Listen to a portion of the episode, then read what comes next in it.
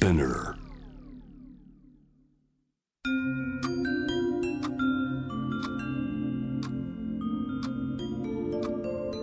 こんなこと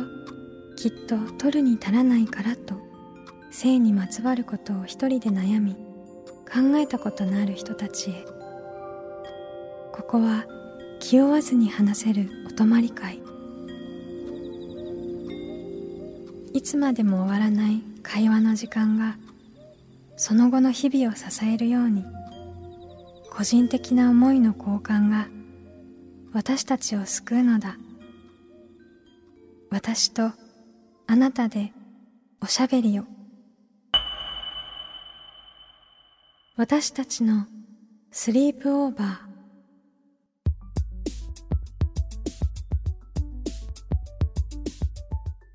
Me&You の野村夢と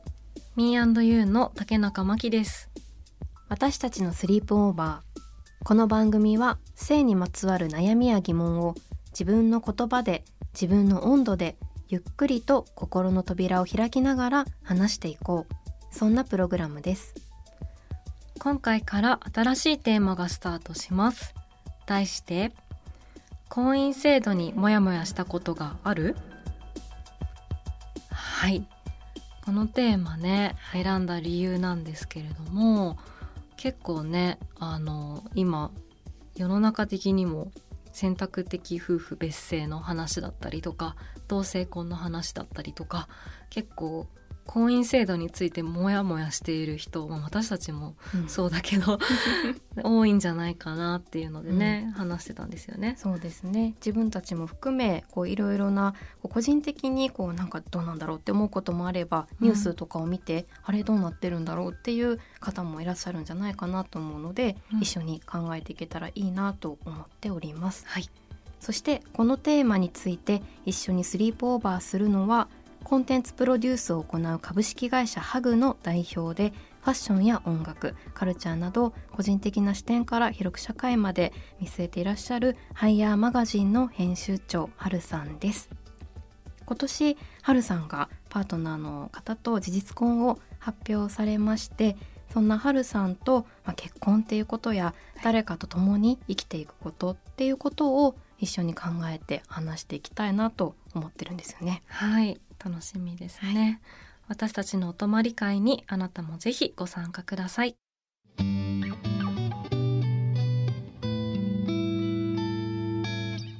私たちのスリープオーバー今回お迎えしたのはコンテンツプロデュースを行う株式会社ハグの代表でハイヤーマガジンの編集長ハルさんです今日はよろしくお願いしますよろしくお願いします。お願いします。ハルさんはあの、はい。私たちもいろいろお仕事だったり、うんプライベートでもあのいろいろお会いする機会が多いんですけどはい。すごく本当にあの自分のこう選択とか小さな選択であってたり、個人的なものとかそういうものをすごく大事にしながらこう社会のことやその影響みたいなものをすごく大事にしたり考えてらっしゃる視野の本当に小さなところから広いところまでうん。すごい行き来されてる方だなと思っているっていうのがまず前提にあって。ありがとうございます。はい、でそこから今回の婚姻制度っていうところであのある選択をされているっていうところがあって、春さんにぜひお越しいただきたいなと思いました。はい。はい、そうですね。そんな春さんをお迎えして、今ちょっとゆめさんからのお話にもあったんですけれども、今回のテーマについてお話ししていけたらなと思います。と今回のテーマは、えー婚姻制度にモヤモヤしたことがある？というところで、えっと、リスナーの皆さんにも、こう事前にちょっとアンケートにご参加いただきました。であの先ほどのテーマの婚姻制度にモヤモヤしたことがある？で質問をあの投げかけたところはい。イエスがですね 95%で、ノーが5%っていう結果だったんですけれども、いかがでしょうか？ほとんどの人がモヤモヤしたことがあるっていうことですもんね。うん。ね。ほぼうん。ねすごく大半のうん。はい。気になりますよね。ね。私たち自身も何かしらこうもやもやしてることとか、うん。今日いろいろ勉強していきたいなと思いますよね。はい。うん。はい。はるさんは今年の2月に事実婚を SNS で発表されました、はい。え事実婚ってどういうことかっていうのをちょっとはるさんからお話しいただけますか？はい。あのまあ事実婚ってまとめて言ってもそのなんだろうな。私と今のパートナーの関係性がそこにこう全て当てはまってるっていうわけでもないんですけど、まあ、あのその法律上の婚姻手続きを行ってないけどそのパートナーとしてお互いがこうまあ長い時間を共に生きていきましょうっていうあの関係性がある人たちの状態のことかなと、はい、思っていて、であの、まあ、長いこと一緒に暮らしてるとかそういうことも事実婚のあのなんだまあ条件って言ったらおかしいですけどその中にも含まれてるうん。っていう、あのようにうん。いろんなとこには書いてありますよね。うん。うん。なんかね事実婚って言葉自体はなんかよく聞く言葉ではあるんですけど、ね、実際にどういった状態なのかっていうのうんうをん。意外と説明できる人は 結構少なかったりも。そうですね。ねなんか私もすごいあの、まあ、結婚の話がパートナーとの間で出た時にすごい調べてであのまあ今現状まだ私と彼もお互いシェアハウスをしててだからそのうん。長期にわたり共同生活をしているみたいなところに当てはまってないかったりとかするんですけど、でもあの、まあ、現状ある状態で一番自分たちにしっくりくる形は何だろうって考えた時に、えー、と事実婚っていう選択をしました。今しっくりくるっていう風なお話あったかなと思うんですけれども、あの法律婚ではなくってあの事実婚を選択した理由についてもちょっとお伺いできますでしょうか？はい。なんかまあそもそも私がずっと結婚とかこうなそもそも恋愛とか誰かと付き合うとかそういうことに対して全然興味がなかったんですよね、だからまあ自分も正直こんなに早くこう、まあ、結婚みたいな形を取ると思ってなくってうん。だからなんだろう。自分でもびっくりしたところはあるんですけど、うん。でもなんかその今のパートナーとの関係性を考えた時にうんとこの人とならこうこの世界を生き抜く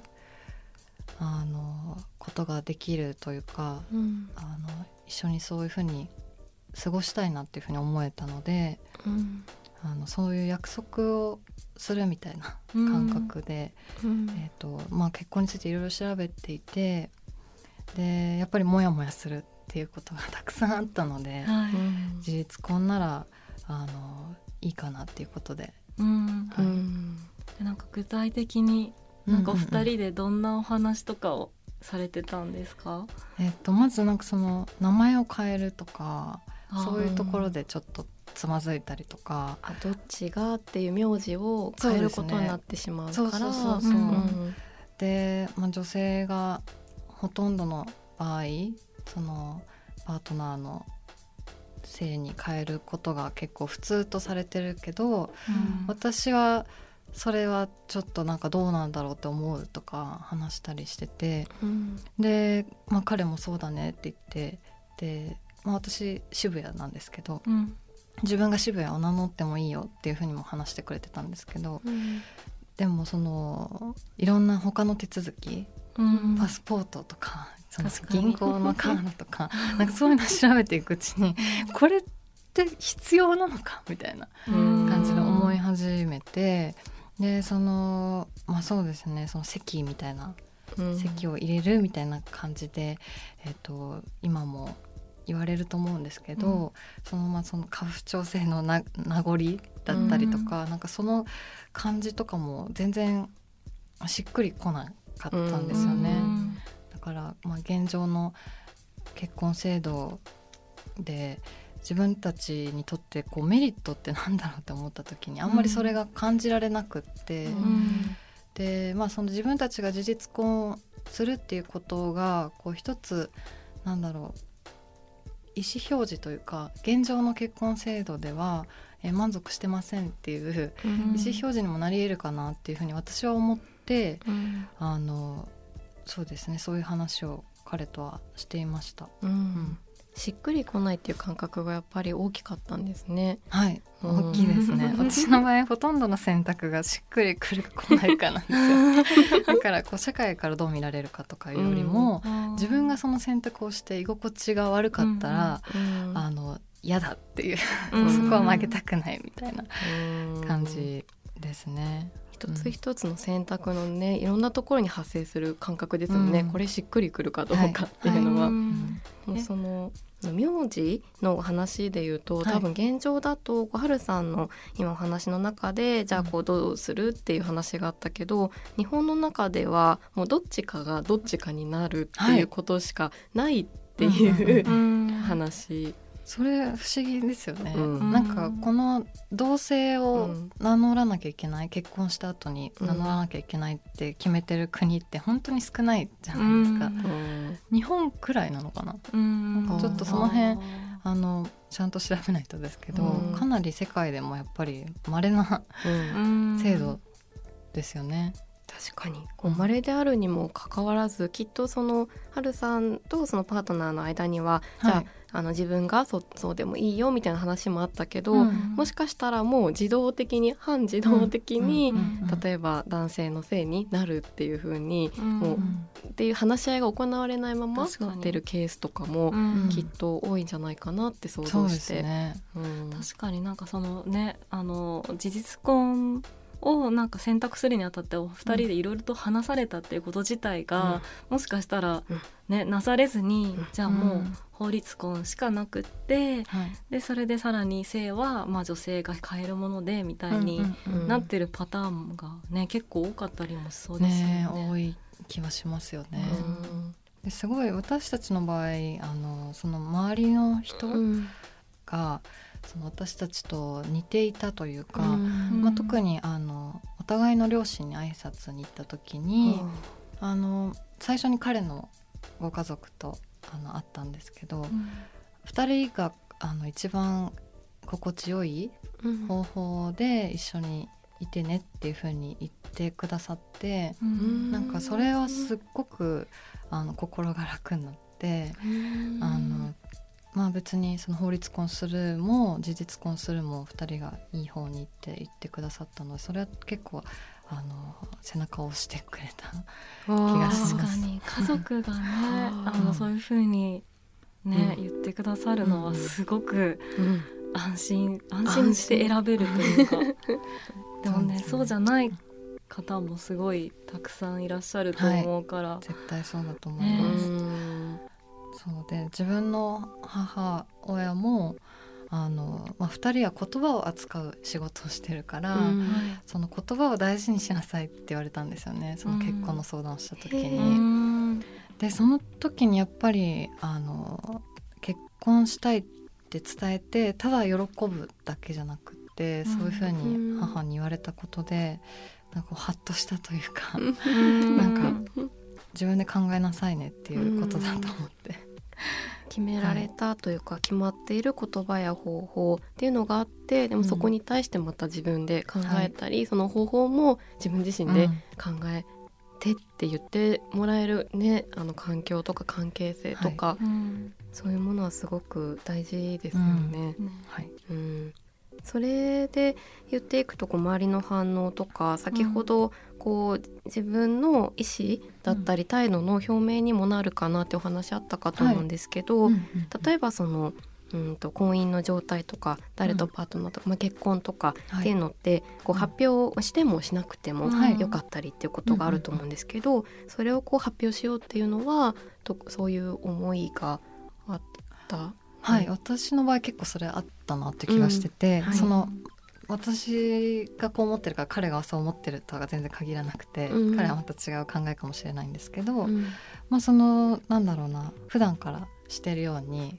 あの、まあ、生きるスタンスの表明っていうか、うん。なんかそういうのを、まあ、インスタとかを使って自然にしてるんですけど、うん。まあ、その本当に延長線上にうん。その事実婚を発表するっていうこともあって、うん。なんかそんなにこうなんだろう頑張ってそれを発表するとかではなく、うん意思表示うん。かなっていう感じで発表しましたね。うん。うん。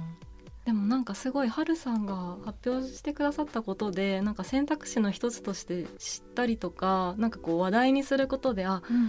なんかそういう選択肢もあるんだみたいなことに気づく人もすごく多かったんじゃないかなっていうふうに思ったので。でもそうだったら嬉しいなって思いますね。うんね、そういう意味でもすごいね、うん、あの発表されたことの意味もすごく大きかったのかなって感じました。うん、それは例えばこう現行の婚姻制度を選択している人がどうとかって話じゃないっていうようなことが、投稿からもすごく伝わってくるから、ね、確かに本当に自分の考えてこうであるっていうことの一つのこうし、うん、と幸福のというか追求の仕方としてっていう過程がちゃんと書かれてる感じがしたので、じゃあ自分はむしろどうだろうっていうふうに考えるきっかけになるっていうのはまきちゃんがさっき言っていたことで私も思ったなと思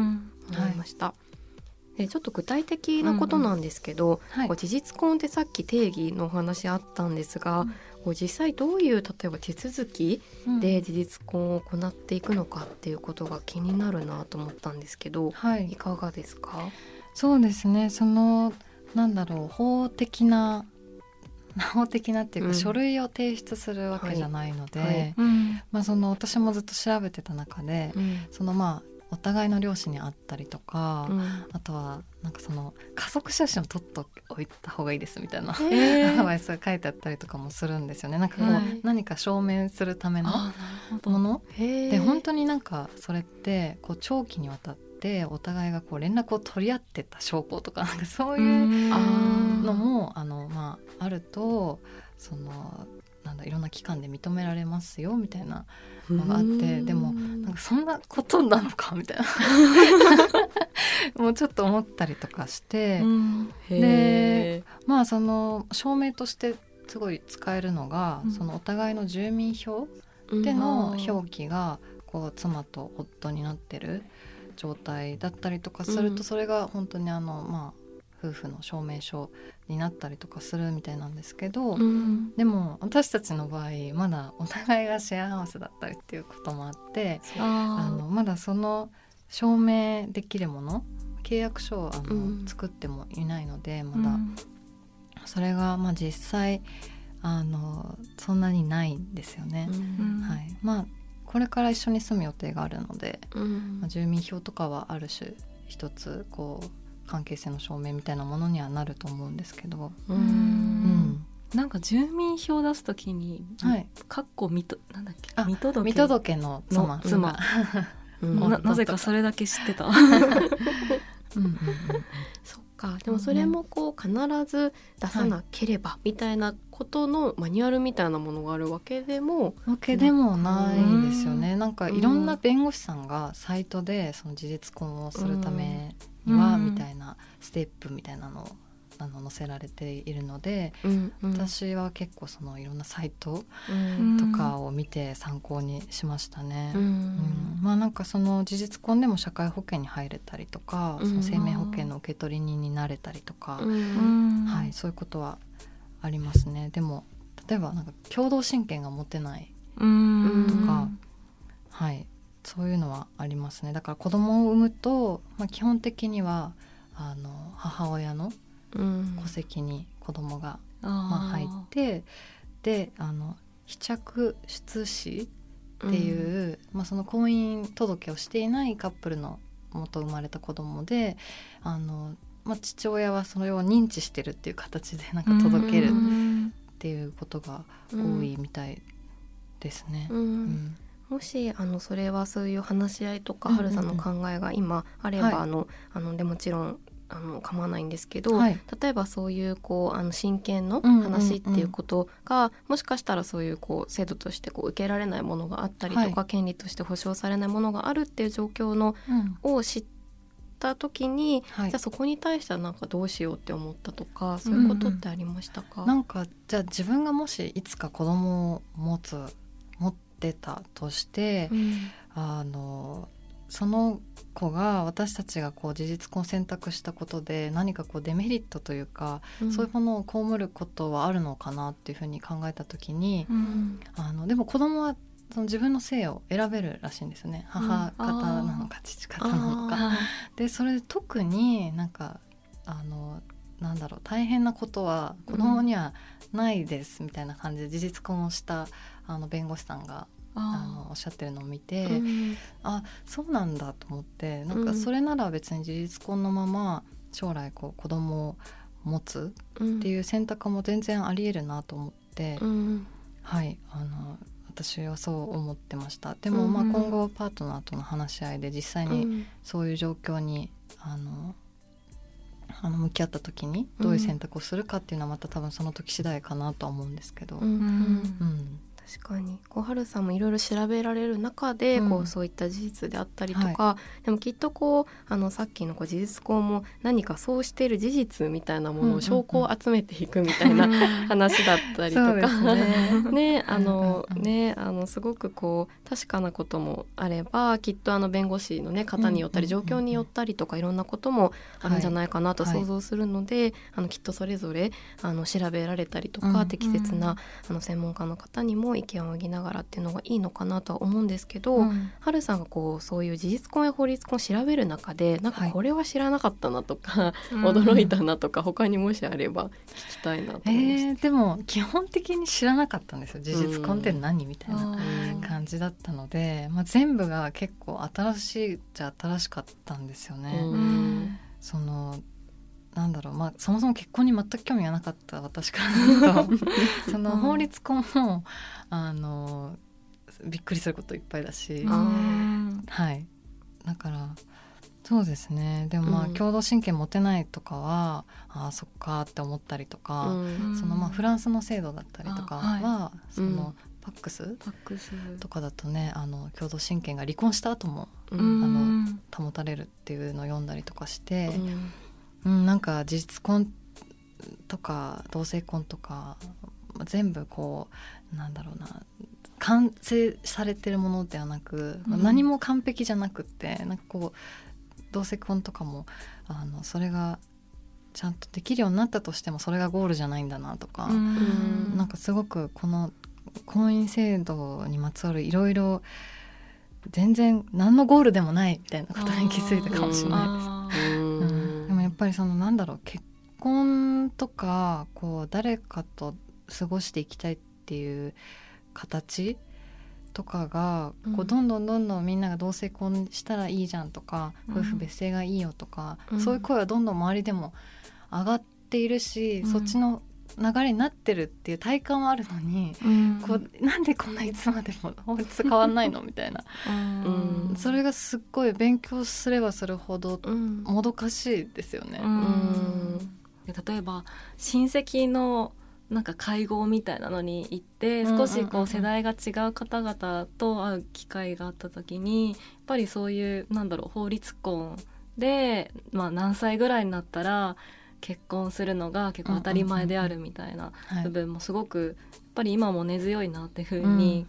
個人的にも感じる時が結構あったんですけどでも一方でねあの今あの春さんおっしゃってたようなお話でもなんだろう自分たちの周りだともうこんなにいろんなあの考えが生まれてそういう話もし始めてるけど、はい、なかなかねこう慣習を大事にされる方からすると、やっぱりなんだろう何かが壊れてしまうっていうので、ね、難しい部分がある、うん、あったりするのかなっていうのが。ね、そうですね、うん、いろんな制度とか実際にそれを選択している人がどういう生活を送っているのかっていうものを、はい、やっぱりこう私もあまりに知らなすぎるというか、それこそこう事実婚っていうこともどういうことなのかってやっぱりあの最初にまきちゃんもねこう空空で言えるようなことってなかなか難しいっていうのは本当に 自分自身もやっぱりそうで。っていうことってやっぱりそれを選択してる人のこともやっぱりあまり分かってないから、うんうん、例えば春さんであったりとか、はい、っていう人たちのそれはもちろん自分を全ての人が自分を開示せよってことでは全くなく、うんうん、でもその人たちが選択をしてちゃんとねなんか生きることができていたらね、なんかそれを知ることっていうのも自分たちにできることの一つなんだろうなってすごく思いました。はいねうん、結婚って一言言っても、うん、その一対一の関係って同じ関係一個もないんじゃないですか。ない。なんかそのその当たり前のことをなんか思い出したいってすごい思う。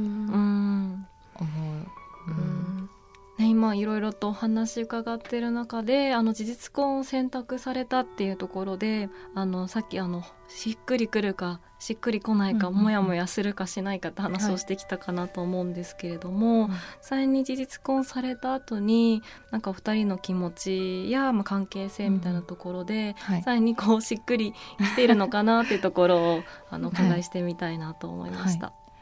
なんかその結婚する前にそのお互いの関係性に名前をつけてなかったんですね。はい。だから、まあ、彼氏彼女とかその付き合うみたいな期間が 全くなくって、なんて言うんだろう。あの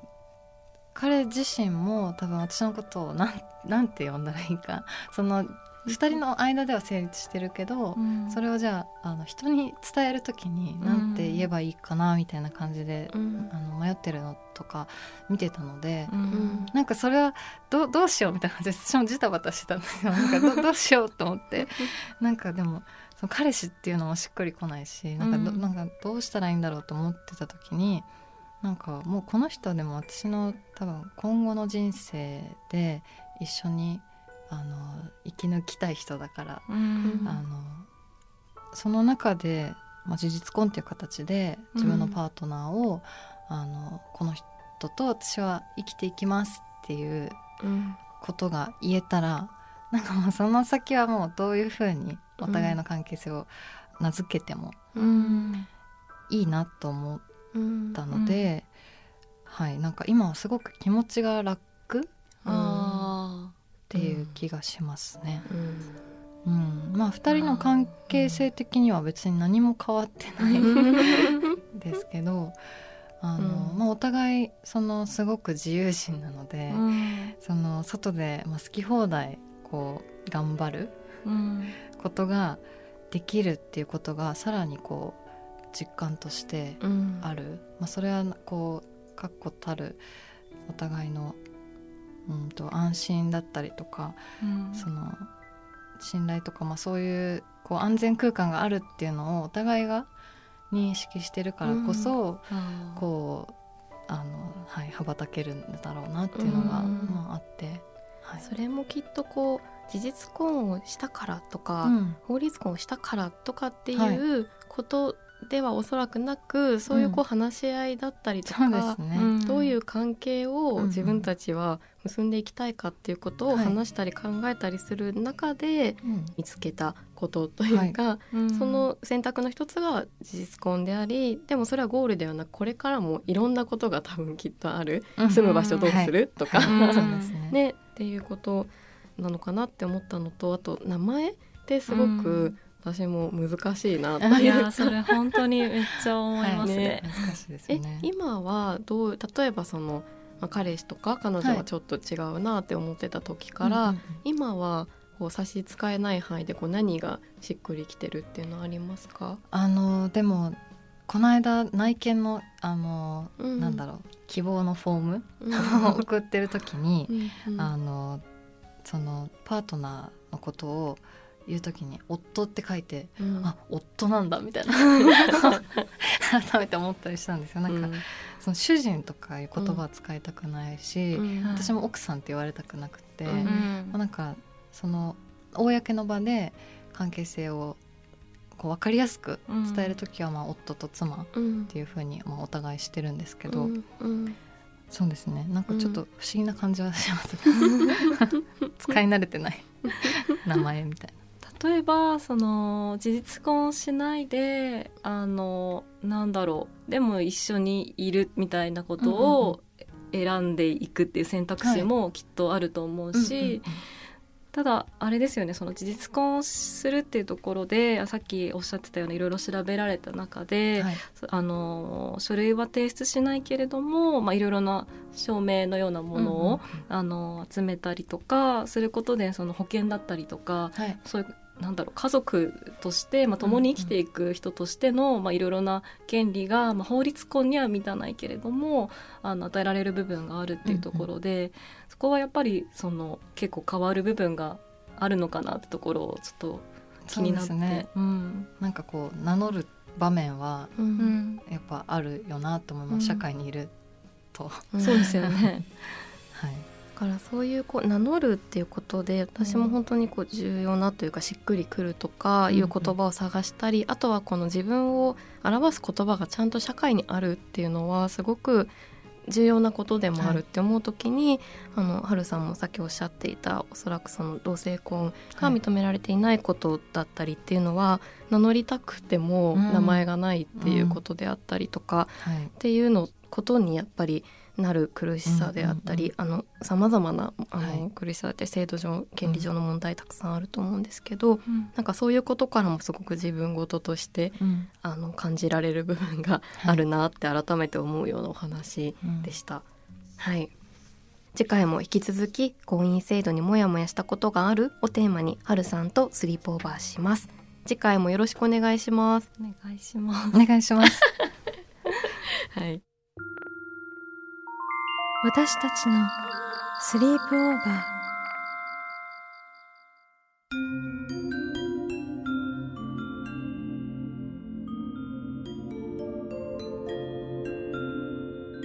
私たちのスリープオーバー。ゲストははるさんでした。はるさんに事実婚についてお話を伺ってきましたがはい。どうでしたか？ねそうですね。あの事実婚ってなんか聞いたことはあるけれども、うん、どんなものなのかっていうのが意外とやっぱり分かっていない、そうなんです。っていうので話しながら、ね、話しながらね、うん、知っていって、まあ、そういう選択肢っていうのが一つあるんだよっていうのを改めて知れた回だったかなっていうふうに感じましたね。そうですね、うん、本当にこう法律婚であっても事実婚であっても、まあ、そういった制度であったり、まあ、制度ではまあ選ぶ選ばないみたいなこととか、まあ、時にはこう選ぶことができないっていう状況であったりとか、うん、そういうことがあると思うんですけど例えばその、まあ、選ぶっていうことだとしたらじゃあその制度をねこう流れるままにこうベルトコンベヤーに乗るように、うん、ねそうね。乗っかるみたいなイメージでもなんていうか既存のメディアとかの中にそういうイメージあったなと思って、うん、こう。確かに、うん、結婚いつするの？とかいつまでにしないの、うん、みたいな、うん、っていうでもそういうことではやっぱりなくはるさんの話で印象的だったのは、うん、自分がどう生きたいか、誰とどう生きたいかっていうことからこう制度についても調べていくし、見ていくし、考えていくっていうすごくこう起点が自分にあるなっていう感じ。そうですね、はい、あときちんと話して見るみたいなね、そうですね。相手であったりとか、本当にそう家族であったりとか、ね。そう思います。次回は海外の話とかも、はい、海外のさまざまな婚姻制度の話だったりとかについても伺っていくっていうところで、楽しみです。はい。皆さんは性について悩みや疑問はあるでしょうか？番組の感想や今後特集してほしいこと私たちのスリープオーバーのホームページからメールでお寄せください。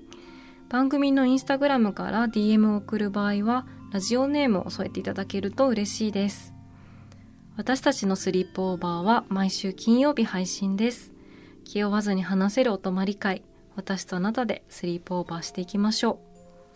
そしてこの番組は J-WAVE の放送でもお聞きいただけます。毎週金曜日深夜1時30分からポッドキャストで配信されるトークのハイライトとグッドミュージックをお届けする30分。